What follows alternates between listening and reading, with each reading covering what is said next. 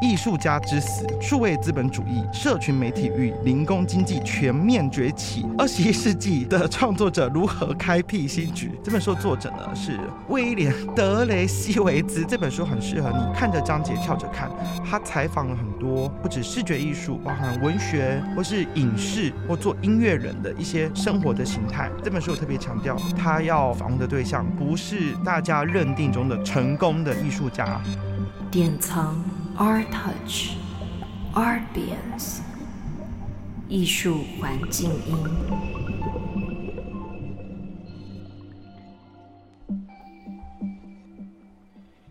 隐藏着黑暗力量的钥匙啊，在 Tony 面前显示你真正的力量，与你缔结契约的心又命令你封印解除。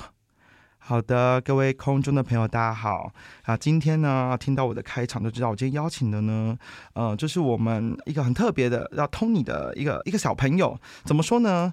啊、呃，今天的来宾呢，他是一九九三年出生，我目前访过最年轻的一个作者。他是呃，毕业于国立政治大学英语系，然后呢，台湾大学翻译硕士学位学程笔译组毕业。那目前是呃自由译者，然后也是文字工作者。然后我们先请今天的来宾尤腾伟跟大家打声招呼。嗨，各位听众，大家好。好，那今天为什么会邀请到这位译者男呢？啊，一方面是我们过去找来了很多书的作者，那他们的身份都是本身就是书的，呃，他们不是译者嘛，那这角色很特别。那今天呢，为什么？特别邀请他，是因为他翻译了一本书，这本书引起了我的兴趣。这本书叫做，名称很长啊，就是《艺术家之死》，然后数位资本主义、社群媒体与零工经济全面崛起，二十一世纪的创作者如何开辟新局？这个书名真的非常的冗长，我是不知道原文到底是有没有这么长。但其实原文很长哎，原文它也有这个这个。呃，原原本就就艺术家之死就是 The Death of the Artist 嘛，但是英文也有 How Creators Are Struggling to Survive in the Age of Billionaires and Big Tech，其实也蛮长的。对对，大家现在都在比那个后面，对，没有五十个字不行。像你说现在外国的文章的，没有，你看翻译书，你去看那个博客来，每个翻译书的最后面都挂大概五十个字。我希望我们今天这一集不会是晶晶体最多的一集，好不好？对，那。这本书呢，其实因为我的带状节目呢，就是叫“因为懂得，所以慈悲”。那其实过去呢，一直讨论蛮多，比较是艺术社会学或是比较体制方面的一个内容。那之前邀请过汪正祥。第一集是邀请我妈，从呃妈妈的角度怎么看艺术家的生活。那第二次呢，就邀请汪正祥。那汪正祥你也知道，他也是你这本书的推荐的作者，没有错。汪正祥怎么说这本书呢？汪正祥他特别提到说，这本书呢不是艺术家的谋生手册，更像是全面性检视艺术家的社会状态。因为这种讨论呢，汪正祥他表示呢，在台湾讨论的太少了，所以他觉得。呃，应该透过这种结构的眼光，然后去看看艺术家不只是个人的天才啊，或是灵性的表现，艺术其实是社会结构的一部分。那邀请译者来，邀请尤腾伟，邀请 Tony，是希望他跟我们聊一聊这整本书的内容。在聊之前呢，我想先问他，你怎么都翻译艺术类的书啊？是有多爱艺术？你怎么不当艺术家？可以聊一下你平常的兴趣，跟你这个翻译书的选择。好，嗯、我其实艺术的。兴趣蛮早就开始，我觉得主要是因为我妈，她年轻的时候其实考过那个国美馆的美术馆馆员，她有考上，但她没有去。哇，哎、欸，国美馆，国美馆听到没有？还好没有上，她有机会就是孕育你这个更厉害的作者，这样对。然后就是因为她年轻的时候准备这些考试，所以家里就有一些很早期的艺术的书，然后他自己。也画画，就是真的是业余的，没有要作为一种职业的，所以就是那个艺术在家里的环境中本来就存在，然后再加上我自己，我觉得一部分也是因为个人特质喜欢，然后然后像我翻的第一本书是古典音乐，那我小时候就是是学拉小提琴的，根据我妈的说法是，她带我去听林昭亮的音乐会，然后我说妈妈。这个很帅，我要学。哎，这让我想起我因为工作的关系，然后发现很多前辈艺术家都是遇到陈澄波写生，他才立志要成为一个艺术家的。哦，真的吗？所以，对所以这些典范人物其实真的很重要。对，对。但虽然虽然我们最后也没有成为小提琴演奏家了，但是就是艺术这件事情就一直有在生活中，然后包括我后来高中也是。呃，去参加管乐社这样子，对，然后真正开始有艺术相关的工作是大学的时候，就是我大学是念英文系，但是我在一个很特殊的机缘下，就是艺术家出版社的志宏编辑，他从脸书上面不知道怎么找到我的，嗯，然后。可能因为帅吧，可能空中的朋友没有看到我现场，我现在很害羞，面对一个一九九三年的小朋友就有点紧张。可能因为帅吧，应该 应该不是，人家都有小孩了。Oh, OK OK，对对对对，所以应该不是。但是但是就是根据其他同事也是帮忙写作的同事，他说他志宏很会从社群媒体跟网志上面去找到。帮忙写杂志的人，对，然后我就是那个时候大三的时候，他就传讯起来问我说：“哎，我有没有兴趣帮杂志社写稿？”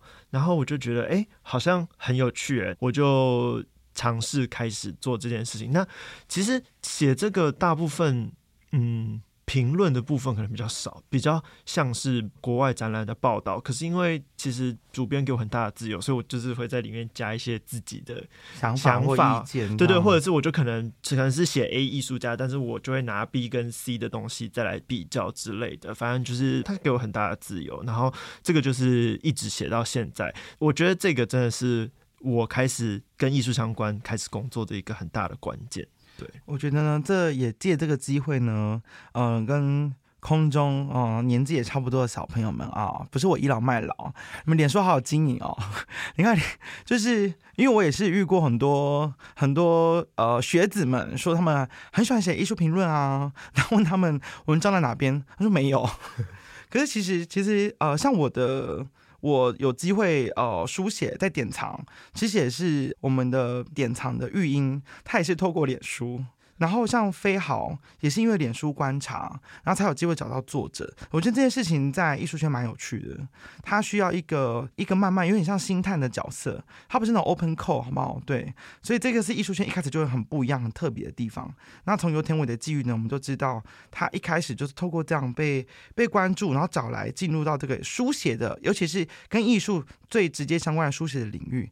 那接着后来的翻译是怎么样开启的呢？翻译就是因为英文系要毕业前就会开始在想说，那我可以做什么？尤其是文组现在这么悲戚，所以 当然要想可不可以做什么。然后我爸妈都是老师，就是国中跟高中老师。那呃，我爸就比较传统，他就觉得我应该要去念个教程，然后去考个老师。可是但我我就志不在此。然后那时候我就觉得，哎，我自己对翻译很有兴趣，所以就开始准备。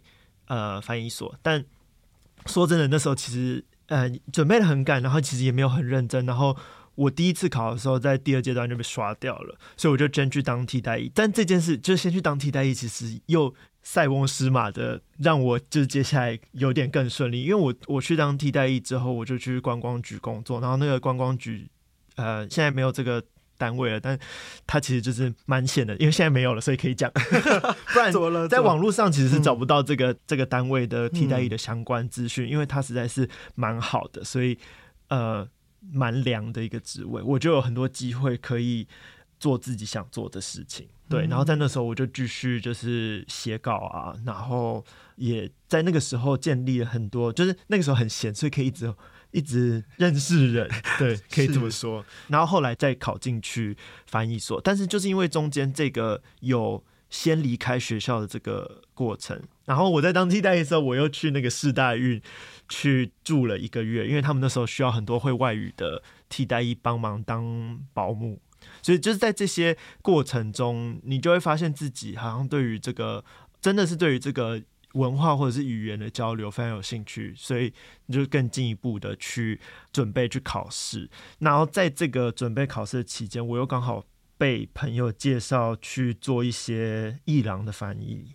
对，嗯、做了这个伊朗翻译之后，朋友又在介绍我去做呃 MoCA 的翻译。嗯、所以就是这样子，一个接着一个，从杂志书写，然后到伊朗的翻译，然后到美术馆的翻译，这样子。其实我觉得也蛮符合这本书说的。对对，其实其实我就是看完之后，就是回来看、嗯、才发现，哎，呃，我在没有意识的情况下，不小心走到了一个某种会成功的典型。所以虽然说这个成功不是说赚多少钱，而是就是你有办法在这个领域找到一个稳定的位置，对对，可以找到一个位置，没错。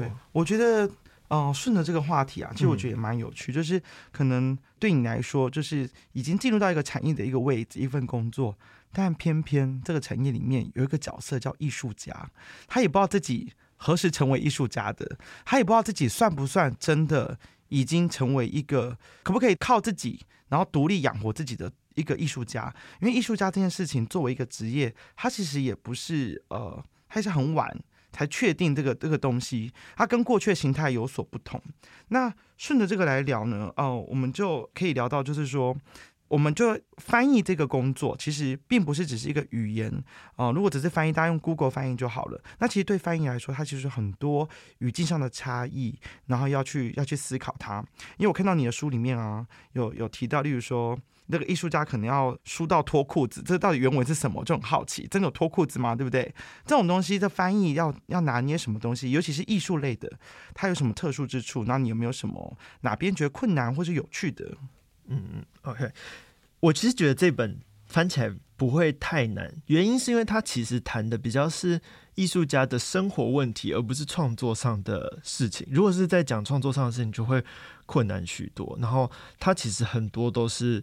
反而我觉得里面比较困难的是在谈比较经济结构的问题，对这个东西反而是我觉得比较难，因为尤其是他会提到一些艺术家在美国的生活问题，譬如说房贷、房租、学生贷款，有些东西是台湾没有的概念，所以你就要想办法去，有时候是加注解，然后有时候是为维持这个流畅度，你就必须把这种注解性的文字其实。偷偷的融合在这个、嗯、这个文本里面，所以其实你以为这是作者写，但有些其实不是啊，是他注注注解的东西，或者是其实是我的注解，但是我为了就是流畅度，所以我不告诉你说这是我的注解，而是只是为了帮助读者更容易理解这个文本的。嗯、对，对对，这就是其实翻译里面有很多不只是语言的转换，对啊，嗯嗯，翻译其实也是一个第一线的编辑了，其实对，对，其实其实已经是编辑的过程，所以其实像像如果。大家有在读文学小说的话，应该会知道一个很有名的译者叫做施清真。那他自己在脸书发文的时候，他都不说他翻译，他都说他在译写，就是翻译的译，然后写作的写，在很理论的那个范畴之中，也有这样的说法，就会不把翻译叫做 translation 或是 translate，他们会把它称之为 rewrite，再写重写。对对对，嗯。跟转译是同样的状态吗？还是不太一样？可是，呃，如果我们现在讲转译的话，会比较像是呃形态上的转译嘛，就是比如说台文馆会想要做文学转译，那可能就是文学作品变成了动漫 IP 等等的这种转译。但是这个改写或者是重写或译写的这个概念，比较是把同样的的概念跟同样的想要传达的情感或资讯。用这个我现在要面对的读者的语言重新整理，然后输出给他们，嗯，比较像是这样子的概念。好啊，其实这个艺术创作也是一种语言的转换啊，嗯，他其实把自己的一些感性的呃感受，然后他如何透过一个编辑，然后那个逻辑呢，不见得是大众理解的，但他一定有个逻辑去思考并编排它，这些都是跟翻译有些状态是很接近的。那其实。这本书呢，我先跟大家分享这本书的作者。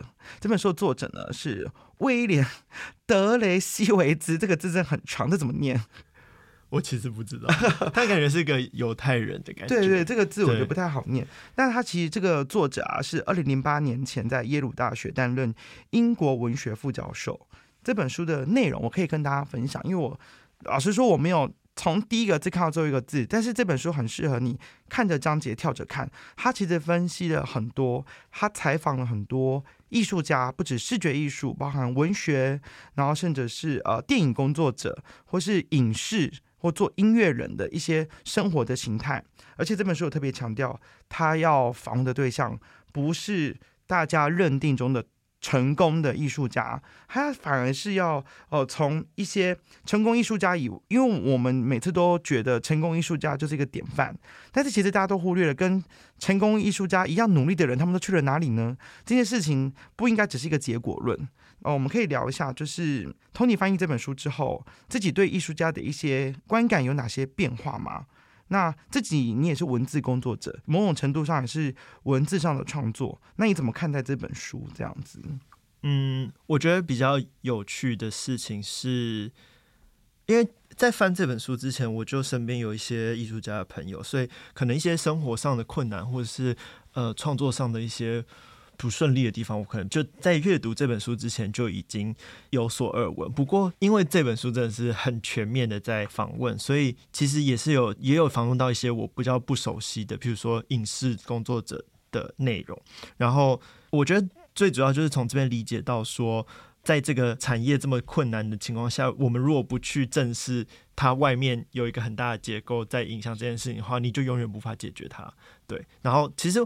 里面虽然没有提到翻译或者是译者，但我觉得在文字工作者那个方面，其实蛮可以拿来运用在我们的生活上的。尤其是它里面在讲一些，他在讲创作者现在必须把自己作为，就是除了他贩售他的作品之外，他其实也在贩售自己。你自己就是一个品牌，一个 IP，对，你自己就是个 IP，然后你你要把自己整个里面有很多，里面有谈论到很多创作者，你必须在网络上一直揭露你自己，然后你要透过揭露你自己的方式留下你的观众，然后留下你的观众，你才有办法把你的东西卖出去，这就是一个。对作者来说，看起来是个恶性循环了。他认为这个就是你在贩售你自己，为了维持那个网络上的形象的时候，其实是压缩你创作的那个过程。对，嗯、顺着这个话题呢，其实呃，我先从这本书的一个目录结构跟大家分享。它里面也有提到，例如刚刚提到了不同的类型的创作者，例如说音乐写作、视觉艺术、电影与电视。那有一个部分呢，在提艺术史。那我觉得这个作者有提艺术史是非常具有呃说服力的，就是在历史的框架里面，艺术家他的角色怎么样的转变。然后在艺术史之后的一个篇章呢，提到了第四典范。啊，艺术家作为生产者，那当时我就想说，艺术家一直以来都是生产者，但他的生产者的意思，并不是指艺术家生产作品而已。他的生产者其实慢慢的，呃，从他呃设定的三个典范里面迈向第四个典范。哪三个典范呢？我跟大家简单讲一下，就是他提到了文艺复兴时期呢，以前艺术家比较像是工匠的角色，你的工作就是工匠。那其实那个时候。呃，对于艺术家的想象，就是你有一个呃一个工匠的角色可以养活自己，工匠即是你的职业。到了十九世纪的时候呢，出现了波西米亚人这个这个词汇，它具有很浪漫主义式的一种想象。很有趣的是，啊，波西米亚人就是那种反体制反而可以被体制呃接受，然后有有获得一种职业，它不是职业的职业，这很有趣。但到了二十世纪之后，什么叫做专业人士呢？专业人士就是。你过去呢？你想成为一个伟大的艺术家，你可能得去法国，你可能得去呃纽约。但是像二十世纪，你可能反而是要获得学位、学历、获得奖项跟比赛。它已经慢慢朝向一种制度化跟专业化。跟你没有念艺术学院，单纯想成为一个波西米亚人，在今天要成为艺术家是不太容易的。对，那这个东西是慢慢到第四典范。第四典范他讲的其实比较像是艺术家变成制作人。那这个部分，从你这边在翻译过程中，你怎么观察他这样的分类，以及怎么样呼应你现在看到的艺术家的现况？我现在看到现况，其实你刚刚讲到就是开始学院化，然后有制度化这件事情，其实我自己今天刚好观察到一件事情，就是有一个我们翻译的社团是就是在讨论翻译，但是也会有人在那边征求接案，然后有一个。其实他已经是资深译者了，他已经翻译超过一百本书。他二零零六年就开始翻译，而且其实有翻过很多畅销小说。那我就不讲他是谁，但是就是就大致上就是说明一下这个这个人的状况。可是因为现在翻译它变成一门专业，就跟艺术变成一门专业一样，艺术有这个呃 MFA，然后我们就有翻译。所翻译学位学成这样子的东西，所以它已经变成一个专业化的产业。那这些以前的译者，他可能不必然具有这样子的训练，然后再加上他的人脉可能已经凋零，所以就变成说他已经没办法跟这些从制度上出来的人抗衡，所以他导致他必须要到社团里面，身为一个一个资深的译者，对，然后还要来这边发接案文，我就觉得好可怕。然后其实我在翻的。翻的过程其实也有血淋淋的案子在我们眼前，就是在讲到他在谈教育的问题，就是所有的里面的案例全部都是美国，但是其实也是可以挪用到台湾来看，因为像我在所上打工的时候，其实很多学校都是一样，他们比较不偏向于聘专任老师，可能会去聘专任讲师，或者是特聘讲师、特聘教授这种。不是长期的工作来降低成本的。然后我在翻那段的时候，我就听到我们的助教说，因为聘这样子的讲师成本比较低，而且就是他们占的时数比较少，所以可以开比较多课，就是有各种的这种考量。然后其实就是书里面在讲，然后就在我的眼前就是发生，哇，就发生，对对对对对对对。你讲那个我很感慨，因为也不乏很多资深艺术家。他其实也很辛苦，就是也要跟年轻的艺术家去争取资源。对啊，那其实很有趣的是，这个专业性啊、专业化这件事情啊，它让想学习艺术更有方法了，然后更有一些步骤，有更明确的 SOP。但恰恰就是打开了这个大门之后，并不是所有人都可以完成你的那个艺术梦。它其实最后满足的是，呃。反而是那个机构的体制需要这么多人报名维持它的那个运作。我这一集录完会不会被封杀？我真的很紧张哎！我先不要看我们现在讲的很冷静，我们旁边的收音的冯志明，我拉他下水，他也在场，他也在场，铁就是这边点头如捣蒜。所以我们现在讲的就是非常血淋，就是太血淋淋了。我觉得，他我现在越讲越紧张，真的忍不住要尖叫一下。我其实我就是很想要面对这件事情，因为我觉得给大家一个艺术梦很重要。那个感性，然后那个创作的那个悸动，其实真的很珍贵。但是让大家有这个梦，然后前仆后继这件事情，我又很不忍。所以这个我的带状节目才叫因为懂得，所以慈悲是这样来的。那你知道慈悲？那呃，前几天不是有一个、嗯、呃，也是美国的教授，社会科学的，然后。他就辞职，然后叫大家不要念博士了，因为这个环境实在是太差了。你说前几天的消息，对，前几天在脸书上就是大肆的在转传这件事情，对啊，所以其实就像你刚刚讲，艺术老师们会分享说创作这件事情有多么美好，或者是怎么样的，但是同时这件事情也被这些大财团们拿来成为剥削你的一个手法，因为你相信他们的。的说辞就是在书里面，他所举的例子是大家都想要做创作，所以这些财团们他们就提供了让你可以创作，他给你平台，他给你工具，他给你你负担得起的工具跟平台。可是你付出这个钱去投入创作，但是你能回收的东西有多少？他没有给你保证，而且他也不告诉你后面你会发生什么事情，对啊。就跟学校一样，就是他们要生存嘛，所以他可能就希望你来念。但是这个东西真的是，这还好我们毕业了，对，我还好我们毕业了。我现在听完就觉得还好毕业了。其实我还是很喜欢我的每个老师，我真的很谢谢他们的谆谆教诲。但我我觉得我们我们也不是要检讨老师这样做不好，是就是这个体制，这个体制就是这个就是这个样子。我没有针对谁，我再三声明。其实这本书啊，打书打的很用心啊。他在某一些网络上贩售的时候，或是他的一些标语下标或者节录都节录的很好。例如说。在二十一世纪，创作不仅仅是做作品，艺术家也不仅仅是艺术家。其实这些话就充满了很多可以讨论的点。例如说，艺术家其实也慢慢变成品牌了，或者是制作人，或者是 KOL。那艺术平台呢，已经快变成 IG 限动。那艺术家他这边怎么下标？他说艺术家可以二十四小时直播带货，哦，就是给个点，给个爱心，给个像大爷这样子，哈、那每个人都是艺术家，在过去是具有非常。啊、呃，反叛性格的，但如今每个人都可以艺术家是一门一门生意，一门好生意。那你那你觉得你有机会成艺术家是是一个生意？那其实提到那个机制啊，跟那个整个结构，还有一件事情很有趣，就例如说进了艺术学院，那如果你跟别的行业比，例如说你进入了医学院。你可能念完之后，你还要经过一些认证，才可以成为一名真正的医师。但你 你念完台湾的艺术学院，然后大学、研究所，甚至要博士，那有认证吗？没有认证。对，所以我还记得某一天呢，有一天那个我就直接明讲是谁了，就是顾广义啦。对，顾广义跟我说：“哎呦，你们艺术圈水好深哦，成为艺术家好难。”我就心想说：“那我可以去念 念牙医，然后就也不用经过这些，就说自己是牙医嘛？牙医很难吧？对我来说，我其实我觉得。”艺术门槛的高跟低，大家讲的那个门槛其实不同层次。你要做作品比以前容易多很多了，像摄影啊，很多技术啦、啊、都非常普及，甚至做声音，然后要录音录影，跟以前那种要胶卷的时代很不同。但是认定艺术家跟让别人觉得艺术家这个职业可以养活自己是完全的两件事情。这样子，好，这个刚刚聊就是聊太开哈。那我们呢还是要聊一下，就是其实这本书。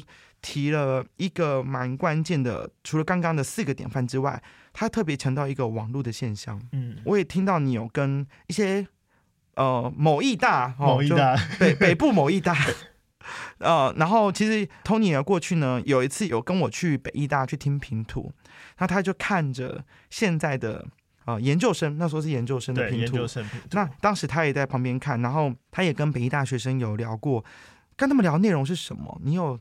得到哪些的感慨，或是哪些的感觉，这样子。呃，但其实平图我聊的都是他们的作品，我比较有感觉的人，我有去跟他们聊，所以稍微有谈一下，就是我对于他们创作的一些看法。然后我自己作为一个不是艺术专业，但是有兴趣，然后用我之前的经验来看他的作品，觉得哎、哪里不一样，或哪里。也许我还没有看到有人做，他可以去尝试。我那时候比较是这样的交流。然后至于那个呃某艺大学生呢，他其实是他某一堂课的老师，其实有推荐。这这一本书其实没有看到太多艺术专业的老师在推荐，但是我很高兴有听到他说有老师在他们自己私人的社团里面推荐他们去读这个，然后就说如果你读完了还是想要当艺术家的话，那你就。已经走出了成功的第一步。哇，这本书已经变成就是一个怎么说啊？他是一个，而且是是有名的老师。对，嗯、好，那有名老师也不敢讲，是不是？对，就是就是他，因为他在私人社团里面讲，所以我也不好，就是、哦、对对对，对啊。不过因为我认识的这位，他可能我觉得一方面也是因为他可能对自己的定位很清楚，然后因为他是绘画的，他也还在念，所以他观察到的比较。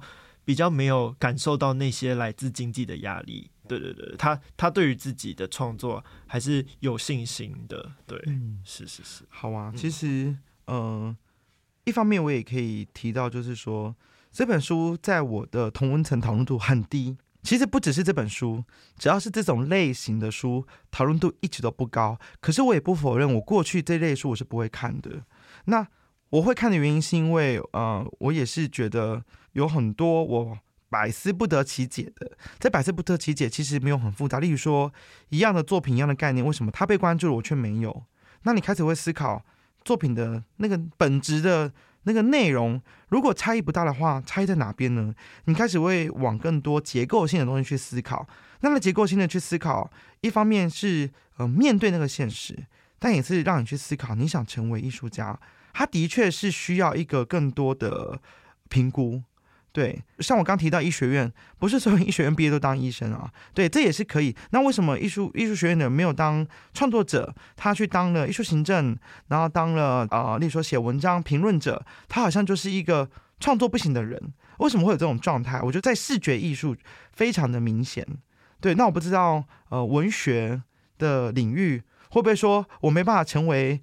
哎，我刚才想要讲琼瑶，是不是太老派了？我我没办法成为杨富敏.那我是不是就要成为一个文学史的研究者？这样会有这种状态吗？我觉得文学类的好像还好，因为毕竟大部分的系所都不是，除非你你念的是语创所或语创系，可能也许他们会面对氛围比较重，对，也许他们会面对比较比较重的这种压力，因为毕竟你的同学，嗯、尤其是创作所的话，会来念的很多都不是。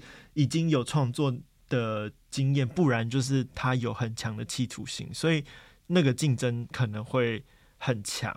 对，但是呃，如果是譬如说像英文系好了，我们好像比较没有这种很强烈的说，你如果毕业没有做跟英英文或语文相关，你就是失败者或怎么样的。就我有朋友现在在做，他在创业，然后就是做咖啡，对啊，就是我的同学，然后也有。也有去唱歌的，对，真的那个徐静雯去。就是他，就是他是歌手，对对，他就是慢慢的在成为歌手。所以其实我觉得这是人文，念人文的好处就是你相对的，对讲的好听是相对的很广，那讲的不好听是你可能比较难找到一个很好安身立命的职业这样子。这也是为什么，就是因为我身为一个一般的、一般的中产阶级，对，也也不是特别好的家庭，所以我必须要知道说我。我接下来要走的路怎么样才能让我养活自己？所以才会去念翻译所，这是一个非常现实的考量。虽然说我确实喜欢翻译，对，但你不能否认说这其中有很现实的考量。没错，没错。啊、其实在，在呃我们录制之前啊，我偷偷哎、欸、不用偷偷啦，我就讲，就直接讲。其实我有问过我旁边的冯志明，补充说明一下，冯先生是本节目的录音师，因为其他的角色啊，是我觉得。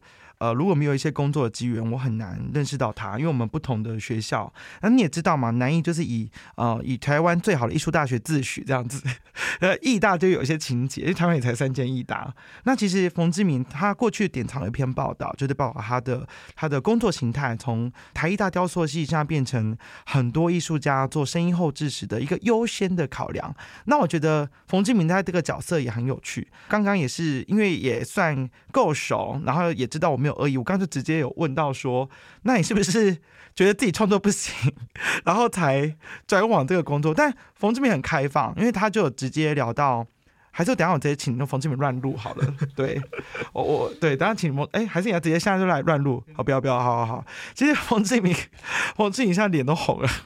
他其实有聊到说说，他有注意到一些同学们或者他的同才，他在某些创作表现上，真的让他看到一个高度。他觉得自己好像没办法那样，以及他的个性就是比较喜欢幕后，他不喜欢做个作品抛头露脸，所以他才选择他喜欢的一个方向。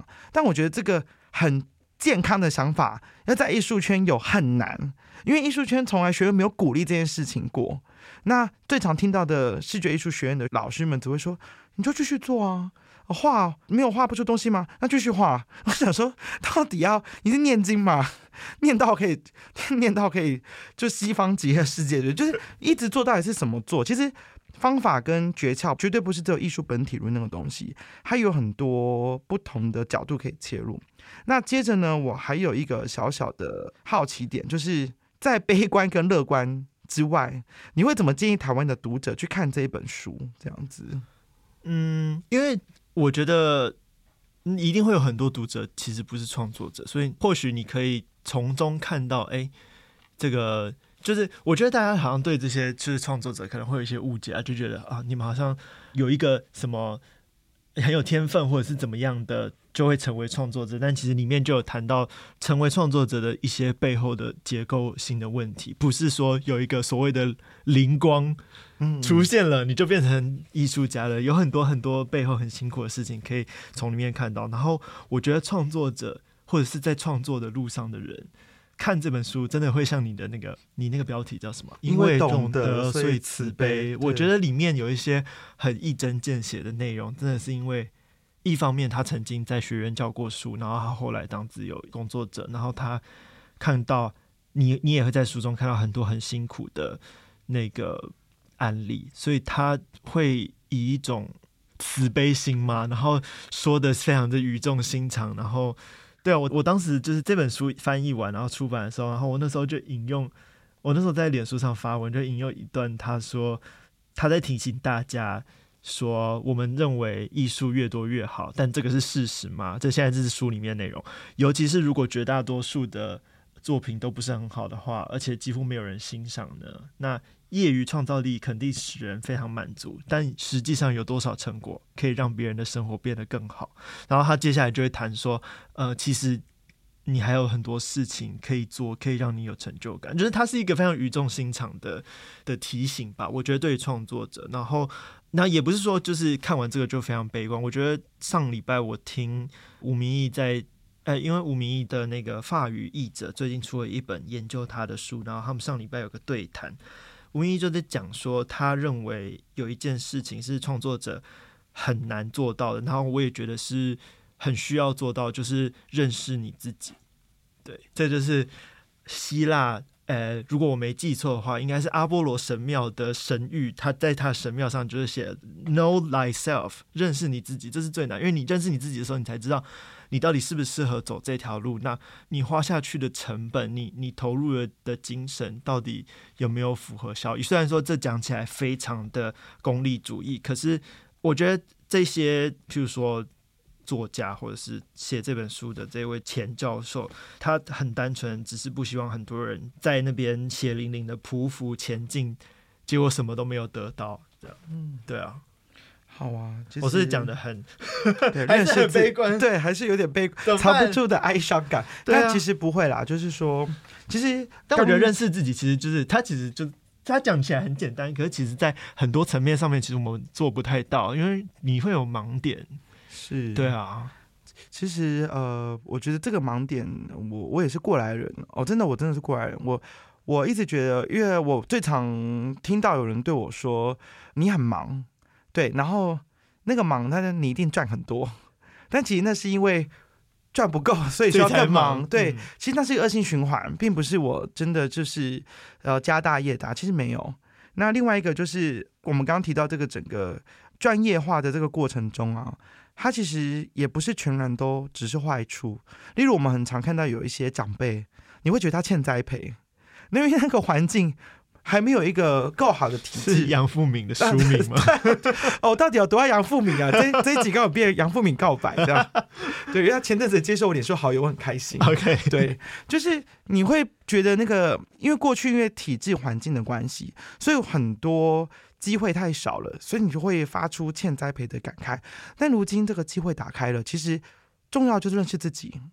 对，机会打开是认识自己用，而不是觉得自己被栽培了一定要怎样。我觉得这件事情是完全呃一体两面的，应该去进一步去思考。那接着呢，我们不免俗的呢，按照本节目的惯例呢，我都会请作者呢挑选、呃、一个适合这个主题的歌曲。那我们先问一下，你今天挑什么歌？我挑 Billy Joel 的 Piano Man。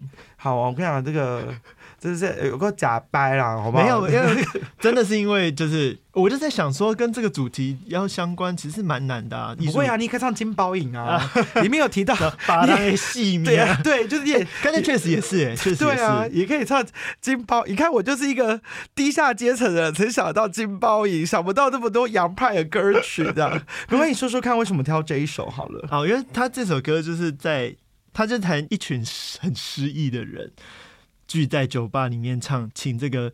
呃，钢琴师弹奏音乐，让他们唱歌，作为那个对自己的安慰吧。因为里面是有一些创作者一直没办法成功，然 后一些创作者的哀叹。对，但是他其实副歌就有唱到创作者的哀叹这样子。对啊，其实刚聊的哀叹，我就插播一下，就是这本书的最后的结论啊，他其实有提，也是给了一个稍微有点正向的 ending。他就提到，接下来我们该做什么呢？那最后一章节是不要悲伤，组织起来。其实能够支持艺术家的，真的只有艺术家自己。那资源很少的话，其实应该有机会更团结。例如说工会啦，台湾的艺创工会一直很辛苦，因为台湾的艺术家会觉得我干嘛加入那个艺创工会，对不对？但是不不成功的艺术家还会去加入的，对不对？但其实这想法并不是，我们应该有一个基本的权利，然后把艺术家当做一个更专业的项目去保护自己。所以他最后的 ending 是下在，就是说艺术家支持彼此，让这个领域更更完整。他用一个很有趣的比喻，就是你要养活一头蓝鲸，那其实你的那些浮游生物啊要够健康。对，那每个人都想当蓝鲸，那谁要当健康浮游生物？那我现在就是一个比较胖的浮游，好不好？我现在最近因为久坐变成一个胖浮游，但我还是一只浮游，好不好？那我们最后啊，不要那么悲观，我们请 Tony 带来这首歌。